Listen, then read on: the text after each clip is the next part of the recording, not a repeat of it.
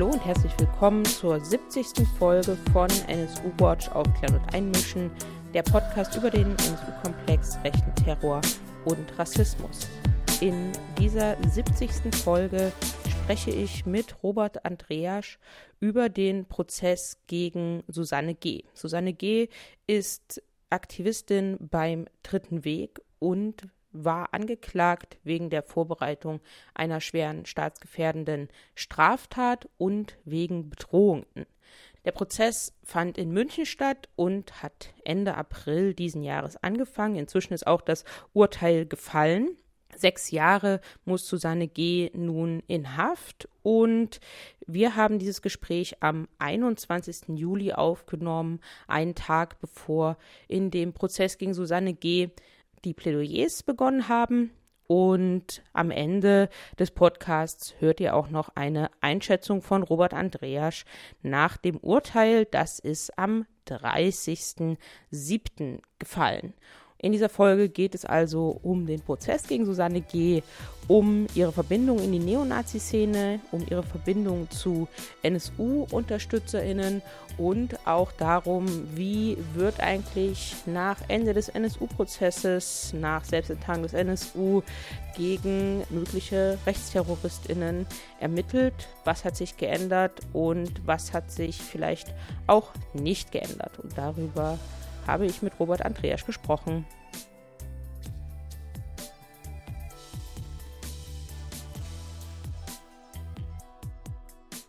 Ich sitze heute hier mal wieder mit Robert Andreas. Hallo. Hallo wir sprechen ja schon zum wiederholten Mal hier gemeinsam im Podcast. Du bist Teil von NSU Watch, du bist Teil des AIDA-Archivs in München, du hast den NSU-Prozess beobachtet und heute sprechen wir gemeinsam über den Prozess gegen Susanne G., den du auch beobachtest. Vielleicht fangen wir einfach ganz am Anfang an. Wer ist Susanne G. und weshalb ist sie angeklagt? Ja, Susanne G. kommt aus Mittelfranken, ist 55 Jahre alt und eigentlich seit mindestens ja, sechs, sieben Jahren in der neonazistischen Szene in der Öffentlichkeit sichtbar. Die entsprechende Einstellung, rassistische Einstellung soll sie schon viel länger haben. In der neonazistischen Szene Bayerns ist sie sehr gut sichtbar, weil sie in der neonazistischen Organisation der dritte Weg, die als Partei äh, daherkommt, in, bei öffentlichen Auftritten Ordnerinnenaufgaben und ähnliches übernimmt. Und jetzt ist sie allerdings eben angeklagt, eine sogenannte schwere staatsgefährdende Gewalttat vorbereitet zu haben, der Paragraph 89a aus dem Strafgesetzbuch. Letztendlich äh, geht es darum, dass sie versucht haben soll, der Anklage zufolge einen militanten Anschlag quasi in die Wege zu leiten. Bekannt geworden in der Öffentlichkeit ist sie durch Drohbriefe, die sie verschickt haben soll. Drohbriefe, die an eine Flüchtlingsinitiative in Eckental, an die Moscheegemeinde, türkisch-islamische Moscheegemeinde in Röthenbach an der Pegnitz gegangen sind und eben an private Familien, die Familien des Landrats des Landra Landkreises Nürnberger Land und die Familie des Bürgermeisters von Schneitach. Dafür ist sie ins, ähm, als Tatverdächtige ins Blickfeld der Ermittlungsbehörden geraten. Und letzten Endes hat sich das letztes Jahr, weil sie eben nicht in Haft gelandet ist, noch äh, zugespitzt, eskaliert, der Anklageschrift zumindest zufolge, soll sie dann eben in Anschl äh, Richtung Anschlagsplanungen gedacht haben. Sie hat den Ermittlungen zufolge bei eBay sich Chemikalienangebote angeschaut, wie sie üblicherweise für den Sprengsatzbau verwendet werden, die äh, Materialien. Und sie hat eine Brandsatzaufbau gehabt, also als technische Anleitung und die dazu notwendigen Teile in einem Karton in ihrem Fahrzeug gesammelt. Dazu kommt, dass es nicht ganz im luftleeren Raum passiert ist. Auf der einen Seite ideologische Einstellung, auf der anderen Seite, sie hat Ausspähaktionen vorgenommen. Das ist das Ergebnis der eindeutige, wie ich finde, Ergebnis der Ermittlungen und auch eine Anklageschrift so benannt. Sie hat lokale Polizeibeamtinnen, Polizeibeamte und deren Familien ausrecherchiert.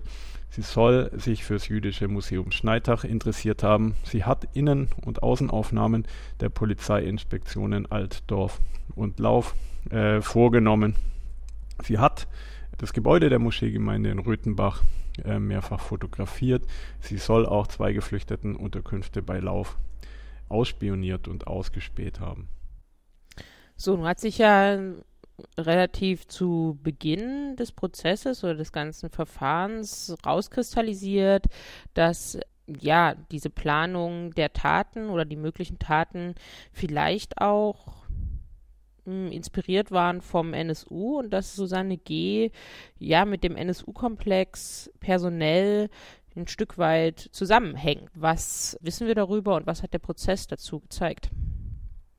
Also wir haben ja bei NSU Watch so die Analyse, den Claim, dass eine rechtsterroristische Tat durchaus Nachahmerinnen und Nachahmer finden kann, dass eine Tat ein Täter oder Täterin die nächste Generation von Täter und Täterinnen inspiriert, motiviert, dazu auffordert, auch terroristisch aktiv zu werden, aber auch äh, gewisse Sicherheit gibt, Wissen transferiert ähm, wird über die Generationen und die Netzwerke hinweg, aber auch ganz handfest Strukturen, Waffen beispielsweise weitergegeben werden. In dem Fall muss man schon sagen, gibt es offensichtlich äh, bei Susanne G. eine Faszination für den äh, NSU und seine Verbrechen oder zumindest auch die Protagonisten, Protagonistinnen.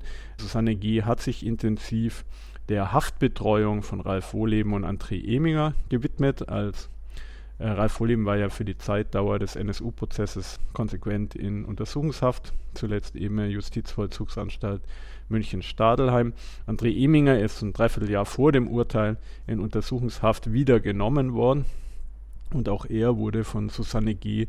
intensiv betreut. Susanne G. hat den NSU-Prozess besucht Sie war am Tag der Urteilsverkündung mit anderen bundesweiten Neonazis hier gewissermaßen auf Soli-Besuch und sie hat, als André Imminger aufgrund des ähm, geringen Urteilsspruchs, seiner geringen Strafzumessung im Urteil, am Nachmittag das Gefängnis verlassen konnte, ihn dort mit dem Auto abgeholt. Das war dann eben nicht Schluss, sondern in der Folgezeit gab es eine ganze Reihe von Kontakten, digital, aber auch wahrscheinlich physisch wenn man beispielsweise Eingaben im Navigationsgerät ihrer zwei Fahrzeuge auswertet, mit den Beteiligten, also aus einem langen Briefwechsel und Briefverkehr zu Haftzeiten ist dann auch ein äh, spätestens dann, vielleicht hat es ja auch schon vorher einen gegeben, spätestens dann ein realer Treff entstanden, eine reale Freundschaft oder Bekanntschaft. Und ähm, insofern ist es müssen wir natürlich schon sagen, welchen Anteil hatte gewissermaßen das Vorbild NSU ähm, jetzt den Planungen der Anklage zufolge von Susanne G. Wollte sie da nacheifern? Was die alle verbunden hat, ist die völkische Ideologie, ist auch äh, so die, ja, diese, dieses Reden von Taten statt Worte, dieses Aktivwerden, de, dieses als Einzelperson oder kleine Gruppe terroristisch äh, aktiv zu werden, nicht bei der Ideologie und der Propaganda stehen zu bleiben, sondern jetzt quasi Hand anzulegen, militant. Das, das hat die Protagonistinnen des NSU mit äh, Susanne G.E. verbunden. Und, aber ganz konkret wäre es natürlich schon interessant zu wissen, ist aus der persönlichen Bekanntschaft, aus dem solidarischen Helfen den NSU, mutmaßlichen NSU-Tätern gegenüber, ähm, halt quasi auch der Wunsch entstanden, selber was in die Richtung zu machen. Und das geht dann so weit, dass es heute quasi eine gewisse umgedrehte Geschichte gibt, dass jetzt äh, André Imminger beispielsweise eine Dauerbesuchserlaubnis im Knast für Susanne G. haben mag, die heute ähm, auch eine umgedrehte Geschichte jetzt in Untersuchungshaft in der Justizvollzugsanstalt München-Stadelheim sitzt. Das ist so das eine und das andere zeigt halt mal wieder, der NSU war nicht begrenzt, nicht auf eine historische Phase, aber halt auch schon gar nicht auf irgendwie drei äh, Neonazis mit ein paar drumrum, sondern aufs engste verbunden mit den Neonazi-Netzwerken, die aktiv sind. Damals halt eher NPD, and Honor, Hammerskins, heute halt eher Dritter Weg, NPD, and Honor, Hammerskins oder so. Also, aber äh, letztendlich gibt es offensichtlich halt nach wie vor nicht diese, diese Trennung, dass da eine Szene quasi terroristisch aktiv wird und die andere in Parteien sich organisiert, sondern das äh, ist tatsächlich ein und dieselbe Neonazi-Netzwerkszene. Und wenn man das, die Geschichte so rum erzählt, hört sie sich ja anders und ja auch viel hm, schwerwiegender auf eine Art an als die Geschichte, die ja am Anfang erzählt wurde über Susanne G., wo es immer hieß, eine Heilpraktikerin plant plötzlich im Narrativ so erscheinend aus heiterem Himmel rechtsterroristische Anschläge. Was ist da eigentlich los? Und in diesem Narrativ findet sich ja eigentlich so eine Art ja, Exotisierung und äh, Entpolitisierung auch wieder ein Stück weit, weil das ja dann erstmal wie eine Geschichte so ein bisschen zum, also es scheint ja erstmal absurd. So, und plötzlich guckt man näher rein und sieht Verbindungen zum NSU-Komplex. Wie sieht das denn aus im Prozess? Was konnte man im Prozess über ihre ideologische Einstellung im Detail lernen und auch über ihre neonazistischen Aktivitäten, die ohne vorwegzugreifen ja dann den Schritt zum rechten Terror gar nicht mehr so überraschend erscheinen lassen, wie es am Anfang in der Berichterstattung dargestellt wurde. Ja, ich würde sagen, die, die zwei Punkte sind, dass sie alleine vor Gericht steht, was mich halt zweifeln lässt, weil wir es hier quasi wieder mit dem üblichen Vorgehen haben, dass die, die rechtsterroristisch aktiv werden, als einzelne durchgeknallte, schräge Personen angesehen werden, meistens werden sie als die einsamen Wölfe mit diesem furchtbaren Claim belegt. Hier wäre es halt eine Wölfin. Aber ähm, gar nicht gesehen wird, dass diese Personen nicht einzeln handeln. Also dass sie äh, organisatorisch strukturell nicht einzeln handeln, aber dass sie eben eingebettet sind in ein ideologisches äh, Gebilde, sind Organisationen aktiv und äh, also ich, ich verstehe nicht, wie man sagen kann, die Person ist zwar Mitglied einer Organisation, aber die Organisation hat mit dem terroristisch aktiv werden jetzt nichts zu tun und die anderen Beteiligten dieser Organisation haben mit der terroristischen Tat der, des Organisationsmitglieds, also ihr, irgendwie auch nichts zu tun. Also ich äh, finde, hier macht sich die Gesellschaft wieder zu einfach zu sagen, naja, das sind uns halt einzelne entglitten, die knallen halt irgendwie durch. Und unsere Polizei ist ja in der Lage, Gott sei Dank, diese Einzelnen hier rechtzeitig, bevor sie Anschläge begehen können, aber immerhin hat sie ja der Anklageschrift zufolge eben schon die Drohungen gegen die Familien gemacht und die traumatisiert, aber eben bevor Anschläge begangen werden können, die aus dem Verkehr zu ziehen. Das ist das eine Problem. Das andere Problem ist, wir sehen einfach, wie die Szene drauf ist. Da können die sich in der Öffentlichkeit neurechtsintellektuell gesetzestreu auf Aufmärschen oder sonst was geben, was sie wollen. Daheim wird unter der Hakenkreuzfahne gepennt. Daheim wird der Jude als Weltparasit gelesen. Daheim wird am Grill gegrillt, der in die Seitenteile filigrane Hakenkreuze eingelasert hat und die Kulisse des Vernichtungslagers Auschwitz. So sind die halt drauf, die einem dann hier irgendwie als der dritte Weg, als wählbare Alternative für die Bundestagswahl hier entgegentreten mit Spitzenkandidat. Die Beispiele, die du genannt hast, treffen ja auf Susanne G. zu. Das ist ja das, was bei ihr gefunden wurde. Ja, erzähl doch mal ein bisschen vom Prozessverlauf, von deiner, vom ein, von deinem Eindruck der Anklageschrift haben wir jetzt schon ein bisschen was gehört. Vielleicht etwas über die Nebenklage, die es ja auch in diesem Prozess gibt und wie der Prozess sozusagen bis jetzt, wir sprechen heute einen Tag bevor die Plädoyers beginnen sollen, verlaufen ist. Ja, der Prozess wird zügig durchgeführt. Wir haben jetzt 15 Tage Beweisaufnahme vor dem Start der Plädoyers, so wie es jetzt momentan terminiert ist. Der wird äh, zügig durchgeführt und die Erkenntnisse werden rasch in den Prozess eingebracht. Man kann sagen, die Verteidigung hat kein Konzept. Die Angeklagte hat bis auf ein kurzes Statement beim letzten Verhandlungstag, als etwas aus ihr rausplatzte, nichts gesagt, persönlich. Die Verteidigung hat auch kein Konzept, irgendwie kein eigenes Narrativ, was da passiert sein soll oder was die Angeklagte nicht gemacht haben soll oder ähnliches mehr. Da gibt es nichts. Die Bundesanwaltschaft äh, verhält sich wie immer. Sie fragt eigentlich nichts. Sie verlässt sich auf die Beweisaufnahme und ihre Anklage. Sie hat schon gar kein Interesse, dass Mitglieder anderer Neonazi-Netzwerke oder derselben Neonazi-Organisation der dritte Weg da allzu viel gefragt werden.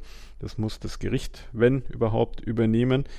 Und hier sind die zwei betroffenen Familien, die durch Drohungen betroffenen Familien, durch zwei Nebenklagevertreter mitbeteiligt am Prozess. Die sind allerdings auch sehr zurückhaltend aufgetreten im Prozess. Sie haben allerdings dafür gesorgt, dass André Imminger, Ralf Wohleben und der Nürnberger Neonazi Norman Kempten geladen werden sollen, was dann leider geplatzt ist, nach ursprünglicher Ladung auch durch das Gericht hat die Kammer die Neonazi-Zeugen wieder abgeladen und auch auf einen erneuten Beweisermittlungsantrag der Nebenklage nicht geladen. Also in die Richtung passiert hier nichts mehr, dass hier noch nach anderen Neonazis, anderen Mitbeteiligten der Bedeutung des NSU geschaut wird. Das ist leider quasi mehr oder weniger abgewürgt worden, diese Ermittlungsstoßrichtung im Prozess. Ansonsten ist es zügig gelaufen und ja, wird man sehen, wie das dann im Urteil bewertet wird, welchen Anteil, wie, also ich würde jetzt nach 15 Prozesstagen schon zu dem Schluss kommen, dass die Anklage, was die Drohungen angeht, einfach durch die Beweisaufnahme sich erhärtet hat. Tatsächlich auch die Anklage wegen der Vorbereitung einer schweren staatsgefährdenden Gewalttat, also in der Beweisaufnahme total sein Korrelat findet. Also ich würde sagen, das passt. Ich kann juristisch nicht bewerten, weil der Paragraph relativ neu ist, äh, welchen Grad der Vorbereitungshandlung tatsächlich bestanden haben muss. Also die juristische Fragestellung mag ich zum heutigen Tag noch nicht beurteilen. Mhm.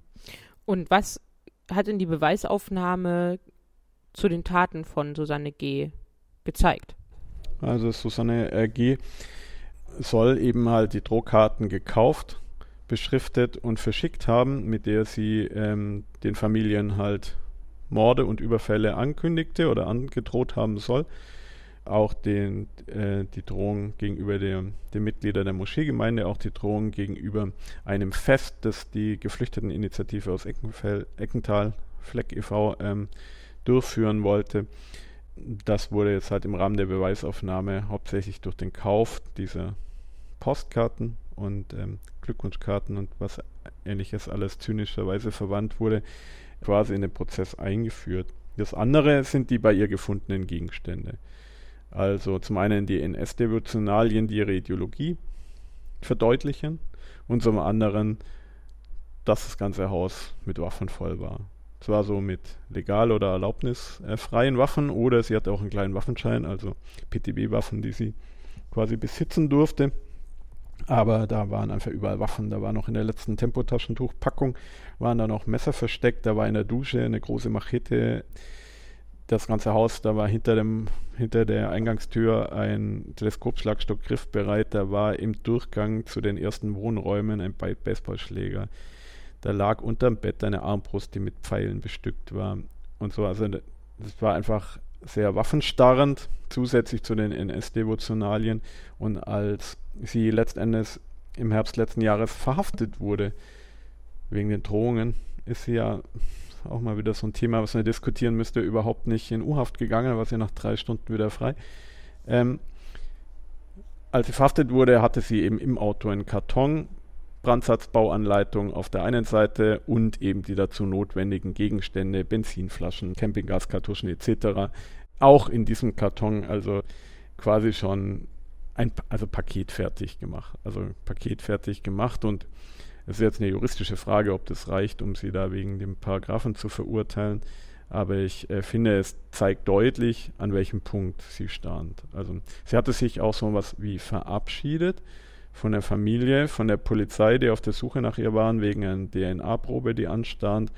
Sie hat ihre Heilpraktikerpraxis mit einem Schild als geschlossen deklariert und sie trat eine größere Reise durch Deutschland an und logierte dann nur wenige Stunden unter anderem Namen in einem Hotel in Fürth, als sie dann verhaftet wurde. Genau, um das sozusagen nochmal deutlicher zu machen, sie ist einmal ja verhaftet worden wegen der Drohkarten. Man konnte ihr das also sozusagen nachweisen. Und dann verging ja noch einmal Zeit bis zu der zweiten Verhaftung, die jetzt ja auch im Prozess eine Rolle spielt. Und zwar verhaftet zu einem Zeitpunkt, wo sie sich wie gesagt, als bereits verabschiedet hatte, sozusagen in den Untergrund gegangen ist, unter Falschnamen in einem Hotel war und dort ist sie dann festgenommen worden. Und erst dann ist ja auch die mögliche Bombe äh, oder die Teile für die Bombe gefunden wurden. So, also das heißt, da gibt es diesen, diesen Zeitraum und wie wir es ja auch schon vom NSU kennen, eine zunehmende Radikalisierung der Taten. Also von Grußkarten hin zu Ausspähungen, die ja von den Betroffenen, wie der Prozess ja gezeigt hat, bemerkt wurden. Also so hast du mir ja sozusagen im Vor Vorgespräch berichtet, dass dort Zeugen und Zeuginnen schon sagen konnten, sie haben sie gesehen, bis hin zu, man besorgt sich also die Bombenteile und setzt sich sozusagen ab, was einfach so eine, ja, wenn man die Leute nicht stoppt, dann machen sie weiter und radikalisieren sich halt auch weiter auch in den Taten an diesem Prozess exemplarisch eigentlich zeigt. Ja, genau. Also handelt sich halt um eine Neonazi-Szene, die ideologisch nichts vom rechtsterroristischen Bereich trennt. Gar nichts. Dann haben wir es mit Neonazis zu tun, die aktiv solidarisch für die Inhaftierten aus dem NSU-Komplex sorgen und sich mit denen anfreunden.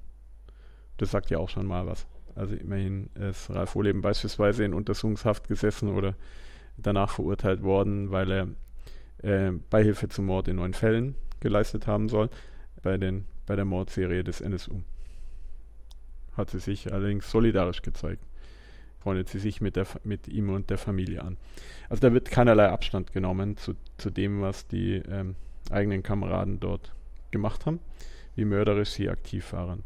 Das ist eben die eine, das ist eben die eine Seite. Und auf der anderen Seite will man halt tatsächlich das Ruder rumreißen durch eigene Brutalität, durch eigenes Tun, eigene Taten. Klar, sind einfach physisch, muss ja jemand machen. Die hunderten Immobilien anzünden, die 200 Menschen ermorden seit der Wiedervereinigung von, äh, die von, bei rechten Straftaten ermordet wurden. Genau, das ist genau die Szene, die da eben nicht vor zurückschreckt. Die Ideologie ist eine gewaltförmige, die führt immer zur Gewalt und Gewalt gehört also einfach zur Identität. Also man will sich selber und anderen seiner Brutalität versichern. Das ist also quasi nicht eine Ausnahme, sondern das ist da quasi in, in neonazistischer Sicht vollkommen logisch. Und jetzt konnte eben sie gestoppt werden, bevor sie da noch so die Planungen also noch weiter vorangetrieben hätte. Und wir haben jetzt halt auf der einen Seite Ausspähungen, verschiedene Objekte und Personen und auf der anderen Seite Vorbereitung eines Brandsatzbaus, äh, wirklich eine Höllenmaschine. Die Polizei hat den Brandsatz ja nachgebaut und mehrere Exemplare davon probeweise gezündet. Absolute Höllenmaschine, Rechtsmedizin sagte ganz klar, eine vollkommen tödliche Wirkung für potenziell Betroffene von diesem Brandsatz. Und ja, da muss man schon sagen, diese Netzwerke sind halt nicht zerschlagen. Wie sieht es eigentlich bei all denen aus, die mit Susanne G. politisch organisiert waren, die mit Susanne G. persönlich zu tun hatten und die mit Susanne G. in der Gefangenenhilfe beispielsweise für die NSUler aktiv waren. Und wenn wir NSU und rechter Terror sagen, ist ja der Verfassungsschutz nicht weit äh, häufig. Und auch da hat ja der Prozess nochmal eine Erkenntnis gebracht. Die kann man auch nochmal in dem Artikel von dir bei uns auf der Homepage alle machen weiter nachlesen. Den verlinken wir natürlich auch in dem Podcast, aber erzähl es uns doch gern auch nochmal hier. Ja, du hast vollkommen recht, alle machen weiter. Also nicht nur die Neonazis, sondern die Rechtsterroristinnen und Rechtsterroristen machen weiter, sondern in dem Fall ist, haben wir ja den Nachweis für das, was wir eh befürchtet haben, dass die Verfassungsschutzämter mit ihrer skandalösen V-Personenpraxis mitten in den NSU-Netzwerken zu keiner Zeit, zu keinem Zeitpunkt aufgehört haben. Noch vor dem Urteil im NSU-Prozess hat, hat, das Bayerische Landesamt für Verfassungsschutz versucht, wieder Quell, eine Quelle anzuwerben, die direkt mit den NSU-Beteiligten zu tun hat. Nämlich die Freundin von André Imminger und Ralf Wohleben, die im NSU-Prozess angeklagt waren, noch vor dem Urteil die Freundin anzuquatschen, nämlich Susanne G. Sie also als V-Frau, als V-Person, als Mitarbeiterin für den Bayerischen Inlandsgeheimdienst Verfassungsschutz zu gewinnen. Also die skandalöseste Praxis wurde einfach äh, fortgesetzt. Klar, das verwundert uns jetzt vielleicht nicht so, weil politisch einfach die Tür nicht zugeschlagen wurde, dass sie das, also es verwundert jetzt vielleicht weniger, dass sie es eigentlich machen, aber es war bisher nicht bewiesen. Jetzt haben wir den klaren Beweis. Im Prozess hat das der Abteilungsleiter Rechtsextremismus im Bayerischen Landesamt Verfassungsschutz einfach im Rahmen seiner Zeugenaussage erzählt in öffentlicher Verhandlung hat er nun mal erzählt, dass sie einen Anquatschversuch bei Susanne G. gestartet haben, halbes Jahr vor dem Urteil im NSU-Prozess. Und die behaupten, die habe darauf nicht reagiert. Es gibt auch eine Veröffentlichung beim dritten Weg über den quasi gescheiterten Anquatschversuch auf ihre Kameradin. Aber ich finde, die öffentliche Diskussion müsste schon auch dahin gehen, ob das überhaupt stimmt. Oder ob sich das Landesamt da nicht nur jetzt herausreden versucht, wo bekannt wurde, naja, da wäre jemand, der als Quelle für, für den Verfassungsschutz zumindest ausgesucht war, jetzt selber rechtstheoristisch aktiv geworden. Also eigentlich eine Entwicklung, wie wir sie eben in der Vergangenheit leider ja, skandal skandalöserweise hatten in quasi Fortsetzung. Wenn wir zurückblicken auf das Ende des NSU-Prozesses und auch die mündliche Urteilsverkündung, da haben wir damals sowas geschrieben in unserem Statement. Dieses Urteil ist ein Zeichen in die rechtsterroraffine Neonazi-Szene, dass sie im Grunde dort weitermachen können, ungestraft, wo der NSU aufgehört hat. Und die Forderung ist ja auch immer, dass aus dem NSU-Komplex und aus rechten Terrortaten gelernt wird, um diese zu verhindern. Diese Tat hier ist verhindert worden das ja. Aber ich habe es schon rausgehört, du hast ja trotzdem Kritik an dem, wie das jetzt ermittelt und gelaufen ist. Was würdest du sagen? Hat sich da was geändert seit den Ermittlungen zum NSU-Komplex oder was setzt sich in diesem Prozess fort und was hätte eigentlich stattdessen passieren müssen, um die, also diese Gefahr auch, die aus diesem Umfeld kommt, auszuhebeln? Also ich finde, das polizeiliche Handeln ist relativ professionell gelaufen. Ich meine, wir haben es hier mit kleinsten Polizeidienststellen und also auf dem Land zu tun und so, noch nicht auf noch gar nicht anfänglich oder was die Ermittlungsführung angeht, gar nicht mit LKA und ähnlichem. Und die haben nach, den, nach der Drohserie haben die akribisch gearbeitet. Also die kamen ja schließlich bis zur potenziellen Käuferin der, Dro der Postkarten. Also da wurde nicht so rumgestümpert, wie wir es beim NSU-Prozess oft festgestellt haben, so lustlos herumgestümpert, sondern da wurde eigentlich äh, schon gearbeitet. Auch die Tatsache, dass nicht locker gelassen wurde, als Susanne G. nicht mehr aufzufinden war, dass, ganz, dass eine Gefahren Gefährdungsanalyse gemacht wurde und gesagt, die, die müssen wir kriegen. Also lag ja kein Haftbefehl zunächst vor, sondern nur der Beschluss einer DNA-Probendurchentnahme, dass die dann quasi sagten, die muss, die muss, nach der muss gefahndet werden, die brauchen wir jetzt. Und das finde ich, ist quasi, würde ich auf die Haben-Seite rechnen. Tatsächlich ist dann aber als staatsanwaltlicherseits wieder das passiert. Also das Verfahren der Ermittlungen gelten halt ihr. Es wird nicht genutzt in der in die NSU-Netzwerke zu schauen. Es wird nicht genutzt, tiefer in den dritten Weg zu schauen. Es wird nicht genutzt, zu gucken, was sind es für Leute, die mit ihr bisher aktiv waren in Nürnberger Rockerkreisen, in mittelfränkischen Neonazi-Kreisen, im bundesweiten Kreis der, des dritten Wegs. Das spielt dann halt irgendwie keine Rolle, sondern es wird so getan, als sei halt eine terroristisch aktiv und Gefährderin geworden und die jetzt ja auch gestoppt. Also, als wäre es eine Ausnahme. Und nicht, oh, das eine Beispiel zeigt uns, wir müssen die Gesamtorganisation zerschlagen. Das ist nicht passiert. Und das heißt natürlich auch für Neonazis, dass sie sehen, okay, wir müssen etwas konspirativer und professioneller vorgehen. Aber im Zweifelsfall wird eben nur eine Person oder eine kleine Gruppe, die in einem ganz großen Netzwerk organisiert ist, für Taten haftbar gemacht, ermittelt oder mal gar festgenommen. Wenn wir über Rechtsterror sprechen, gerade über ähm, aktuelle Fälle, die man mit dem NSU-Komplex in Verbindung bringen könnte und über den NSU-Komplex selber. Also das heißt, über das NSU-Kerntrio, aber auch über Stefan Ernst, der aus der gleichen Generation stammt und Susanne G., die ja sich selber auch an das NSU-Netzwerk rangedockt äh, hat. Dann sprechen wir auch immer über Nachbarinnenschaften, in denen diese Menschen leben und in denen sie entweder auffallen oder in denen sie im Grunde Ermöglichungsstrukturen finden können.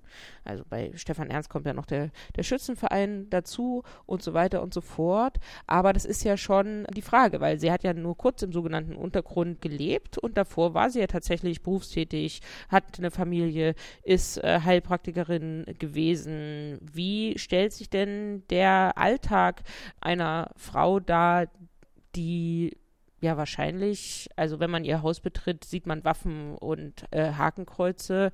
Wie ist das da eigentlich in der Nachbarschaft? Also wir müssten mal zum Beispiel über die Familie reden.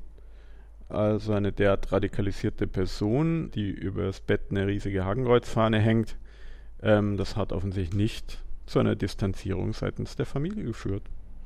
Das war offensichtlich kein Problem äh, für die Familie. Es wurde quasi zumindest toleriert. Beziehungsweise auch mitgetragen. Und genauso müssen wir uns die Mitglieder der Dorfgemeinschaft anschauen. Susanne G. war in ihrem winzigen mittelfränkischen Dorf bekannt, gut in die Dorfgemeinschaft integriert.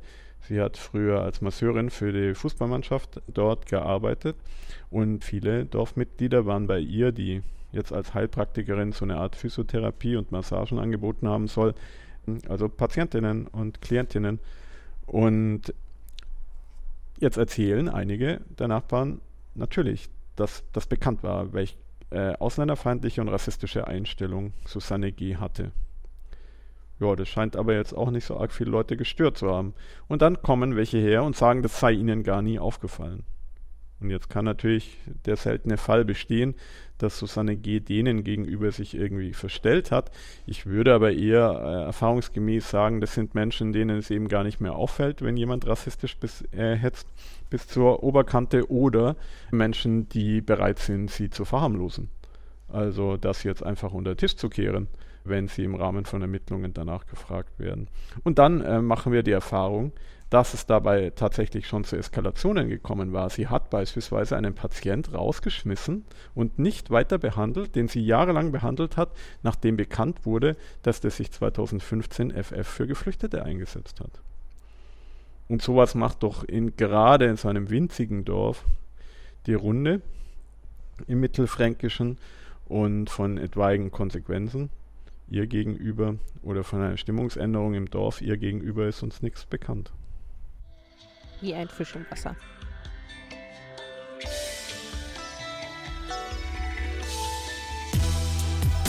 Nach diesem Gespräch hört ihr jetzt die Einschätzung von Robert Andreas die er uns am 30.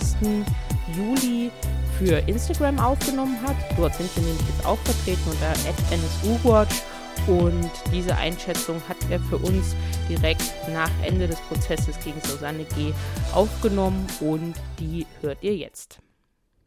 Heute ist hier am Oberlandesgericht München ähm, Susanne G. vom dritten Weg wegen Vorbereitung einer schweren staatsgefährdenden Gewalttat, aber auch wegen Bedrohungsdelikten und Verstößen gegen das Waffengesetz zu einer Gesamtfreiheitsstrafe von sechs Jahren verurteilt worden.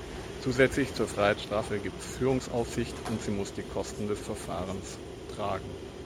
Der Senat machte deutlich, ein Anschlag von Susanne G. ist absolut kurz bevorgestanden, konnte nur durch die Arbeit der Ermittlungsbehörden und letztendlich die Festnahme in einem Hotel in Fürth unterbunden werden. Ähm, dieser Anschlag wäre definitiv gegen das Leben von Menschen gerichtet gewesen, so das Gericht, und er hätte mit Sicherheit tödliche Wirkung gehabt. Ähm, dazu kommen eindeutige Todesdrohungen der Angeklagten, die auch ihr eindeutig zugeschrieben werden konnten. Im Urteil ist deutlich, ähm, über das rassistische und antisemitische Weltbild von Susanne G. gesprochen worden und als äh, tatauslösend, als absoluter Hintergrund für das ihr Vorgeworfene äh, bezeichnet worden. Ähm, es ist ihre Einbindung in Neonazi-Netzwerke ebenfalls Thema gewesen. Susanne G. unterhält ja engste Kontakte bis in die NSU-Kreise hinein. Ärgerlicherweise ist aber trotz dieser äh, deutlichen äh, Töne zum politischen neonazistischen Hintergrund der Angeklagten zu Rechtsterrorismus, rechter Gewalt und neonazistische Organisierung von Susanne G., aber auch ähm, im Bundesgebiet ähm, hier äh, sind abstruse Thesen aufgestellt worden zur sogenannten Einzeltäterschaft äh, von Susanne G. Der Senat fand es empörend, dass hier ähm, nach zusätzlichen Mitwissern oder Mitwisserinnen oder Mittäter oder Mittäterinnen ähm, insistiert wurde, beispielsweise von Seiten der Nebenklage.